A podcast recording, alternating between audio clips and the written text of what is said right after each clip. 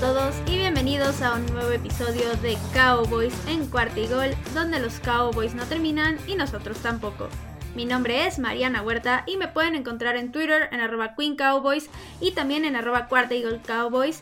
¿Y qué tal todo? ¿Cómo han estado? It's been a while, ya lo sé, me tardé en sacar episodio, pero han pasado 1500 cosas y quería hacerme el tiempo para grabar bien y para que todo salga perfecto. Entonces aquí estamos de vuelta y con muchas cosas de qué platicar y muchas noticias y un tema bastante importante y bastante relevante. Pero pues primero, como siempre, vámonos con las noticias rápidas. Y la primera de ellas es que el equipo firmó a 19 jugadores undrafted.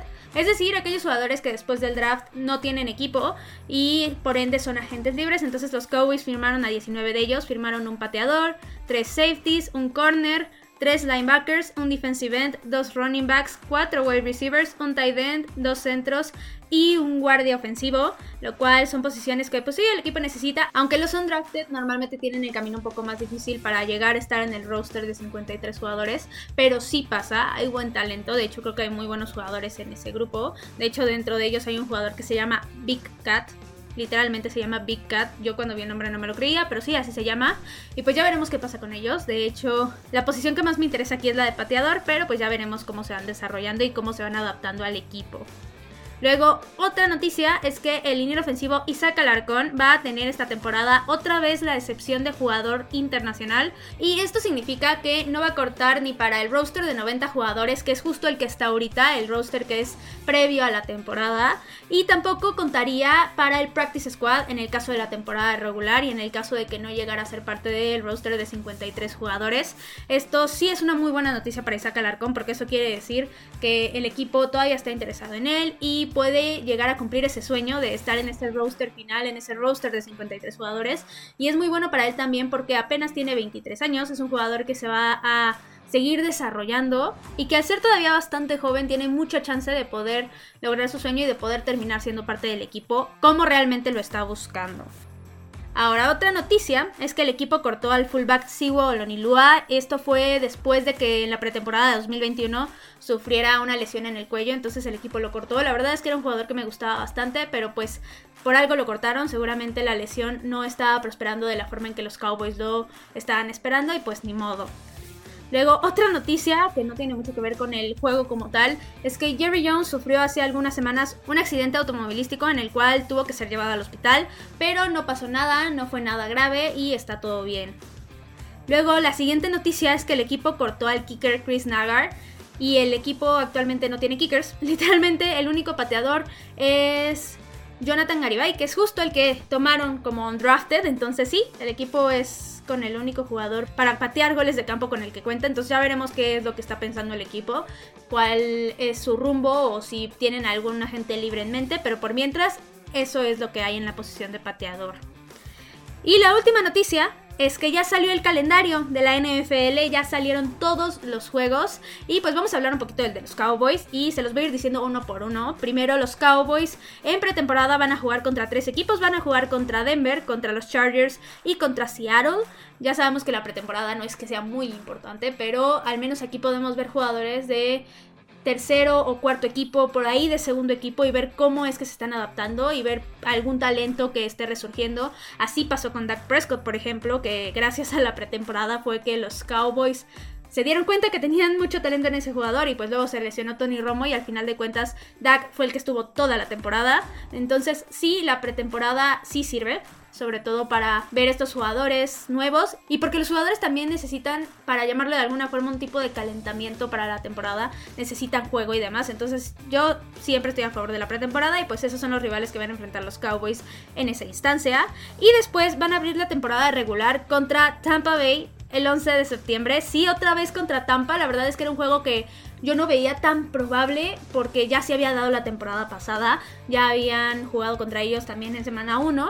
Pero pues esta vez no lo van a hacer como el kickoff, como el primer partido de la temporada. Sino que ahora va a ser el primer Sunday Night Football. Entonces ahí vamos a estar viendo a los Buccaneers enfrentar a los Cowboys. Pero esta vez en el ATT Stadium. Luego, la siguiente semana, la semana 2, los Cowboys se enfrentan a Cincinnati en casa de los Cowboys. Un juego difícil y de hecho es un inicio difícil para los Cowboys en el calendario, pero nada imposible. Esto va a ser el domingo a las 3.25 de la tarde. Luego en la semana 3 los Cowboys se enfrentan en el lunes por la noche que van a jugar en la temporada a los Giants. Esto en casa de los Giants. Después en semana 4 los Cowboys se enfrentan a Washington. Esto en casa de los Cowboys. Luego la siguiente semana enfrentan a los Rams en casa de los Rams. Un juego también complicado, digo, al final son los campeones y es un equipo que sigue siendo muy fuerte. Luego el equipo enfrenta a Filadelfia en casa de Filadelfia. Luego enfrentan a Detroit en casa de los Cowboys y después a Chicago también en casa de los Cowboys. Y después viene la semana de descanso, esto en la semana 9, pero todo para preparar un gran juego porque en semana 10 se enfrentan a Green Bay en Green Bay, en el Lambeau Field, entonces ahí digamos que es un partido también complicado, sobre todo pues porque Mike McCarthy va a regresar por primera vez a Lambeau Field entrenando a otro equipo, entonces va a estar bastante interesante. Después de esta semana, en semana 11, los Cowboys se enfrentan a Minnesota en casa de Minnesota. Y sí, tercera temporada consecutiva que los Cowboys juegan contra Minnesota. Ya se está volviendo una costumbre. Luego los Cowboys en Thanksgiving enfrentan a los Gigantes, en casa de los Cowboys obviamente. Y después, la siguiente semana, los Cowboys van contra Indianapolis, un juego que podría complicárseles en un futuro, dependiendo de cómo esté Indianapolis, dependiendo de cómo funcione con Matt Ryan. Después, los Cowboys se enfrentan a Houston en casa de los Cowboys. Después a Jacksonville en casa de Jacksonville. Después a Filadelfia en casa de los Cowboys. Luego, en la penúltima semana se enfrentan a Tennessee en casa de Tennessee. Y este es el First Day Night Football que van a jugar los Cowboys. Y en la última semana los Cowboys van a enfrentar a Washington en casa de Washington. Y se me olvidó decirles de hecho que el juego contra Filadelfia, el segundo juego contra Filadelfia es el 24 de diciembre en Nochebuena. Y los Cowboys ahora sí que van a estar en muchas fechas importantes. De hecho tienen 5 juegos en primetime y aparte tienen Thanksgiving, que es un juego en el que siempre están. Eso ya es tradición. Entonces creo que es un buen calendario. Creo que es un calendario que empieza difícil y después puede volverse bastante favorable para el equipo. Pero de esto ya vamos a hablar más adelante. Este va a ser el tema de otro capítulo de podcast, de un capítulo ya cuando nos estemos acercando a la temporada y ya cuando tengamos una idea mucho más clara de lo que son todos los equipos, incluyendo a los Cowboys, para que podamos hacer pronósticos y demás. Pero por mientras, ese es el calendario por si quieren ir a algún partido, ya están las fechas, ya están los horarios, excepto de la última semana. En la última semana pueden haber modificaciones de horario e incluso de día, pero pues si quieren ir viendo, si quieren ir organizando un viaje para ir a ver a los Cowboys o algo así, ya lo pueden ir haciendo, ya están todos los partidos. Y pues bueno, esas fueron todas las noticias rápidas. Y ahora sí vamos a irnos con el tema de hoy. Y vamos a hablar del draft, obviamente. Es un tema que se tiene que tocar. Al final de cuentas ya pasó. Los Cowboys ya tienen a todos sus nuevos novatos, su nuevo talento, aquellos jugadores donde les van a poner esa confianza de que sean el futuro del equipo. Y pues justo cuando se trata del draft, normalmente suelen pasar cosas inesperadas y emocionantes en aquella primera ronda. Es un momento de mucha incertidumbre y este año todavía más porque justo no había corebacks, por ejemplo, que fueran tan talentosos o que uno dijera se van a ir seguramente en la primera ronda. De hecho, no pasó. Solamente se fue un coreback en primera ronda que fue Kenny Pickett que se fue a Pittsburgh y los demás jugadores fueron de muchas posiciones, bastante variado y tampoco había mucha certeza de quién iban a ir primero, quiénes iban a ir después, porque había demasiado talento. Entonces creo que es un gran draft. Y así fue. Fue una ronda muy interesante, muy, muy buena. De hecho, de los últimos drafts que han habido, este ha sido mi favorito. Creo que fue muy interesante, sobre todo con todos los trades que se dieron con los wide receivers. Por ahí, de hecho, ya vamos a enfrentar dos veces al año a AJ Brown, que es un wide receiver de élite, es tremendamente talentoso. Entonces sí, se dieron muchos, muchos cambios, se dieron muchos movimientos que eran inesperados, algunas selecciones que también no se esperaban, entonces hubo mucho interés aquí. Estuvo muy entretenido y al final de cuentas nos dieron bastante espectáculo, entonces agradezco eso de este draft de este año, la verdad es que estuvo muy bien. Y pues ahora hablando de los Cowboys, quisiera decir que justo lo que más me emocionó fue lo que hicieron ellos, pero realmente no, creo que fueron de los equipos que, o sea, hicieron las cosas demasiado normales, fueron demasiado ellos tuvieron una primera selección muy típica de los Cowboys, entonces no estuvo tan emocionante, pero eso no significa que haya sido mala o buena selección la de los Cowboys, de hecho de eso vamos a hablar ahorita. Hoy vamos a hablar de la primera y de la segunda ronda del equipo para ver quiénes son los nuevos miembros de los Cowboys. Vamos a hablar de ellos, vamos a hablar de que si fueron buenos picks o no, cuál va a ser su rol en el equipo y si es que los Cowboys pudieron haber hecho algo distinto en esta primera y segunda ronda o si fue realmente lo que debían de hacer. Y pues vamos a empezar con la primera ronda de una vez con el primer pick de los Cowboys y ese fue el pick número 24. Los Cowboys no se movieron este año, no hicieron algún trade, pudieron haberlo hecho, sí, pero no lo hicieron. De hecho, pudieron haber sido hacia arriba o hacia abajo. Realmente tenían una posición de mucha incertidumbre porque ya los últimos picks, digamos del 20 en adelante, son picks que tienes que esperar a ver qué te toca, a ver qué jugador te cae, a ver qué hacen los equipos de arriba. Y realmente el hecho de moverse posiciones hacia arriba en el draft, hacia un mejor pick, puede salir muy caro. Entonces los Cowboys no lo hicieron. Al final de cuentas no creo que hubiera algún jugador que ellos desearan mucho. Y si es así, yo creo que era del top 10. Y al final de cuentas subir del pick 24 a un pick del top 10, como les digo, saldría muy caro. Entonces no lo hicieron. Ahí se quedaron. Y tomaron ahí al tackle Tyler Smith de la Universidad de Tulsa.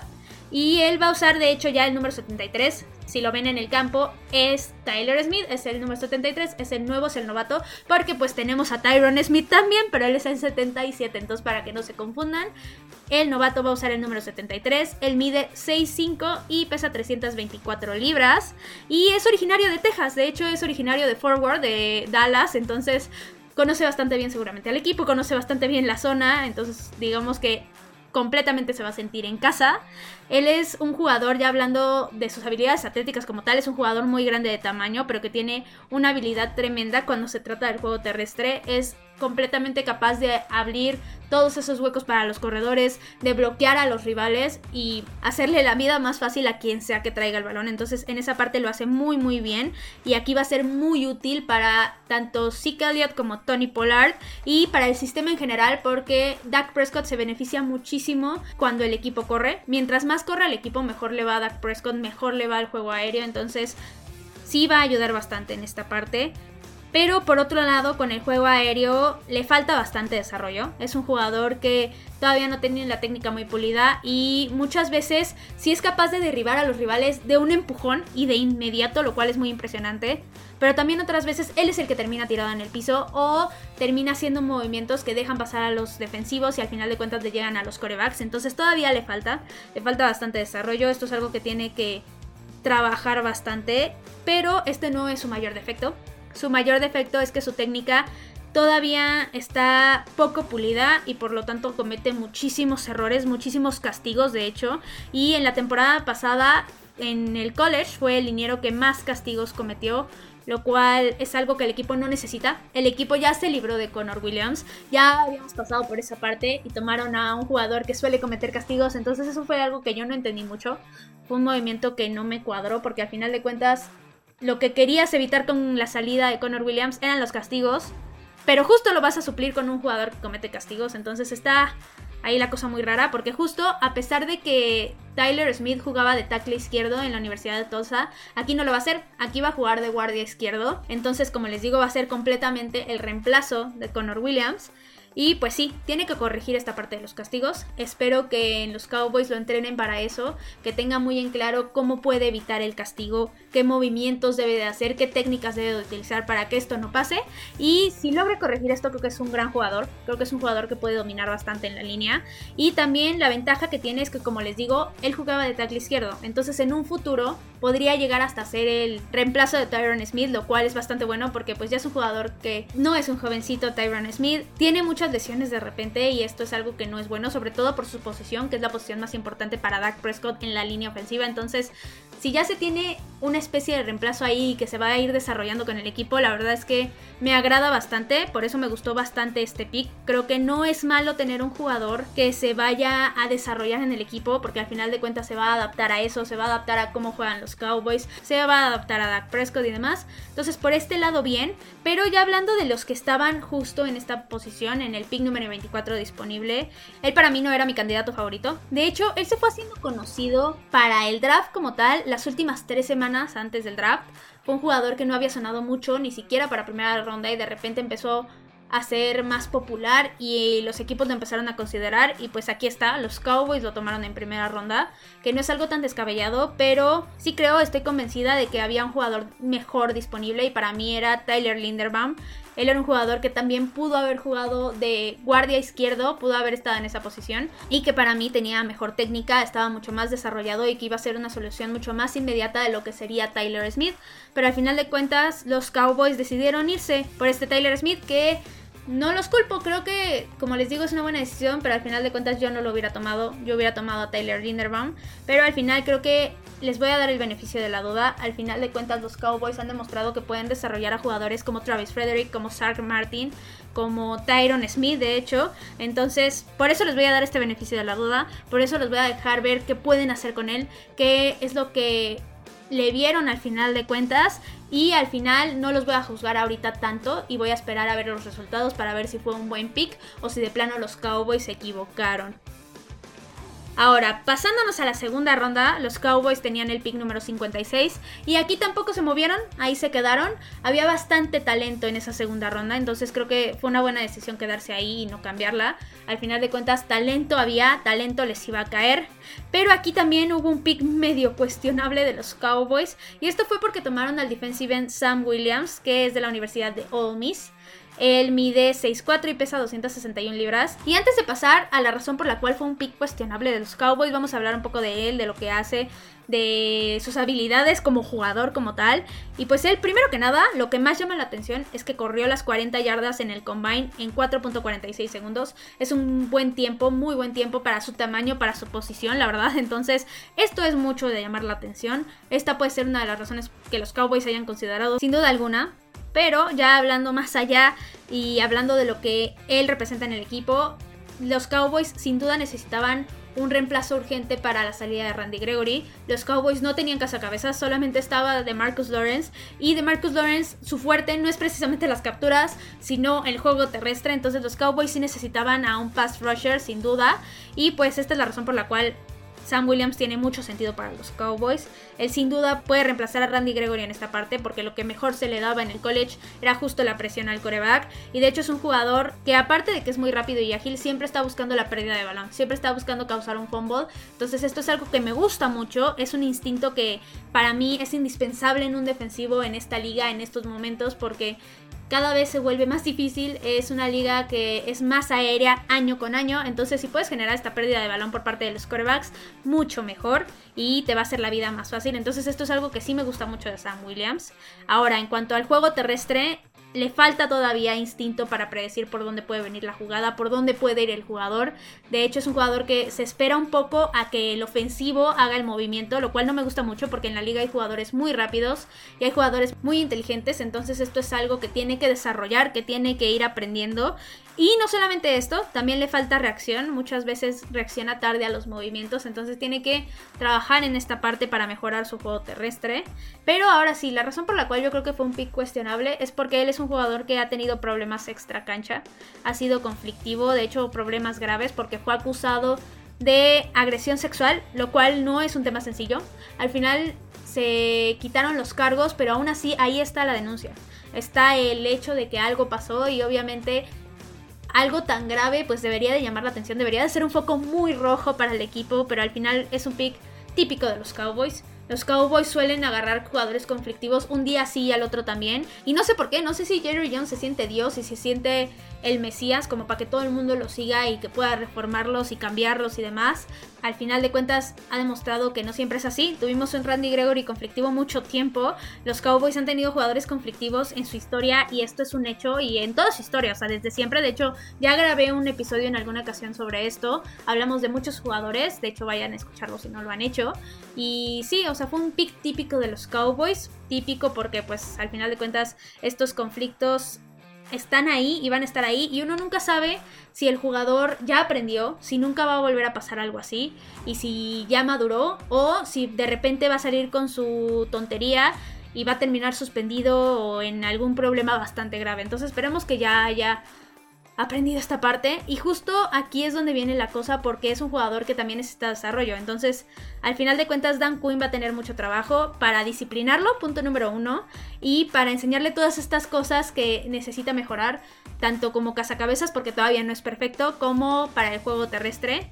Y al final, si Dan Quinn logra hacer estas cosas, creo que puede ser un gran jugador, creo que puede ser un jugador que aporte muchísimo a esa defensiva y que solucione todos estos problemas que los Cowboys tienen ya que no está Randy Gregory. Entonces, mientras se pueda hacer eso, creo que bien. Y hablando de los jugadores que había disponibles en ese momento, yo no hubiera tomado a Sam Williams, yo hubiera tomado a Nick Bonito de Oklahoma, era un jugador que me gustaba muchísimo, que de hecho hablamos de él cuando hice el episodio de los prospectos del draft. Pero bueno, los Cowboys lo dejaron pasar, se fueron por Sam Williams. Algo le ven, algo hay ahí. Y esperemos que no se hayan arriesgado mucho con él, porque sí podría ser un grave error si termina siendo un jugador conflictivo. Y bueno, ya para concluir este tema, en cuanto a las posiciones que cubrieron los Cowboys en estas dos primeras rondas, sin duda acertaron porque la línea ofensiva era urgente que la reforzaran porque al final de cuentas tenía dos huecos muy muy grandes, entonces ahí bastante bien, ahí los Cowboys acertaron bastante.